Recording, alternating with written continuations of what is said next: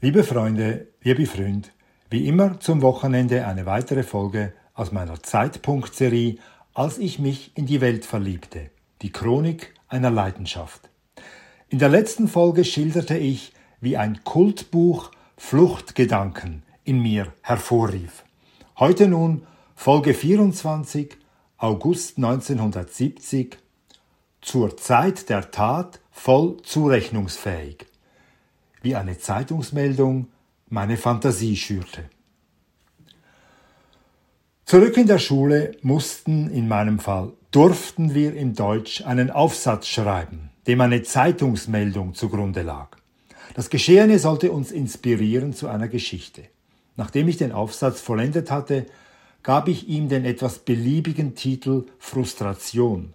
Doch sein Inhalt war nicht beliebig. Der Text hatte etwas Beklemmendes und ich finde, er hat es noch heute, 50 Jahre danach. Die Zeitungsmeldung, die uns der Lehrer vorgelegt hatte, stelle ich an den Schluss der Geschichte. Frustration. Man nannte ihn Simon, weil seine Mutter biblische Namen mochte. Man taufte ihn, weil seine Mutter kirchliche Zeremonien als lebenswichtig erachtete.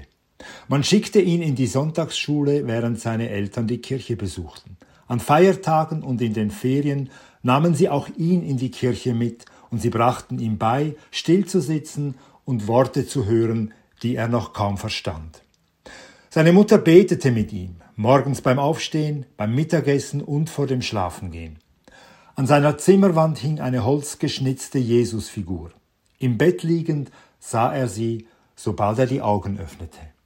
Kaum konnte er lesen, erhielt er eine Jugendbibel zum Lesen. Und wenn er einmal krank war, las ihm seine Mutter dafür aus der Bibel vor. Das alles war nur ein Teil seiner strengen Erziehung. Als Klassenkameraden den 17-Jährigen dazu animierten, an einem Tanzabend teilzunehmen, wurde es ihm zu Hause verboten. Eine Begründung dafür erwartete er schon gar nicht. Er war es gewohnt, zurückgewiesen zu werden. Als er 20 wurde, starb sein Vater. Simon hatte ihn nie geliebt. Denn wenn er sich je an ihn wenden wollte, wurde er an die Mutter verwiesen. Sie war es, die über alles bestimmte, und man sah es ihr an. Als er in Paris studierte, reiste ihm seine Mutter nach. Obwohl er alles tat, um ihr auszuweichen, belächelten seine Kollegen Simons Abhängigkeit. In Basel nahm er später eine Stelle als Französischlehrer an einer Privatschule an und befreundete sich mit einer Lehrerkollegin. Er wagte es aber nie, seine Mutter darüber zu unterrichten.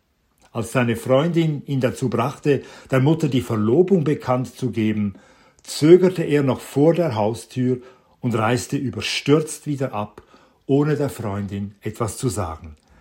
Sie sah ihn nie wieder. In Zürich mietete er sich eine Wohnung und suchte sich eine neue Stelle als Lehrer. Er fühlte sich immer unsicher. Schon lange spielte er mit dem Gedanken, weit wegzureisen, brachte es aber nie fertig. Er scheute die Menschen, besonders ältere Damen, die ihn an seine Mutter erinnerten. So wurde er zum Einzelgänger, ständig bereit, sich zu verteidigen und sich nichts zu Schulden kommen zu lassen. Das war der Aufsatz, den ich damals geschrieben hatte. Und dies nun die Meldung, die ihm zugrunde lag. Gestern Abend schlug ein etwa 30-jähriger Mann im Tram Nummer 7 plötzlich auf eine neben ihm stehende ältere Frau ein. Sie kam dabei mit einem Schock davon.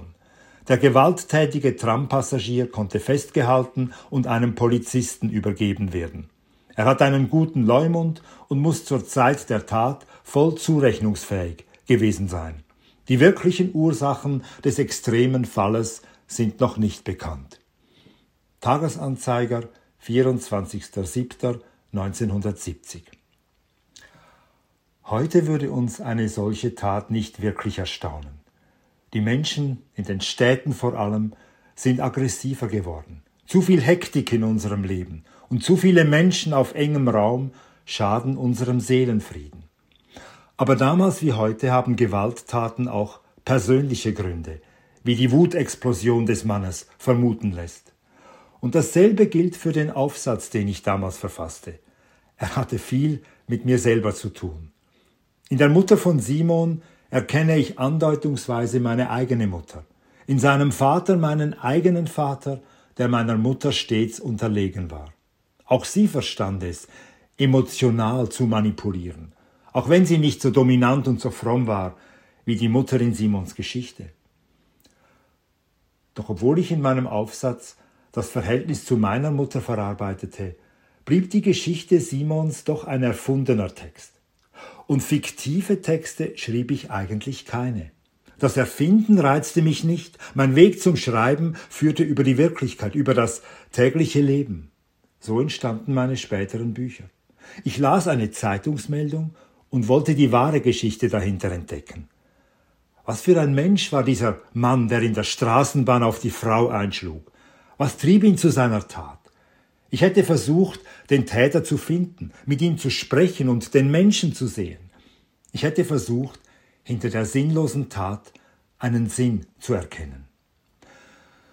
Erst mit meinem 2009 erschienenen Buch Der Tag, an dem ich beschloss, mich zu ändern, habe ich mir erlaubt zu erfinden. Ich schilderte einen fiktiven Tag im Leben eines Schriftstellers. Doch wer mich damals ein wenig kannte, merkte sofort, das war ich. Manches hatte ich mir zwar nur ausgedacht, doch im Wesentlichen beschrieb ich mein eigenes Leben zu jener Zeit. Und auch heute noch, wann immer ich eine Geschichte erfinde, ist mein erstes Kriterium, könnte sie wahr sein? Könnte sie genau so geschehen sein?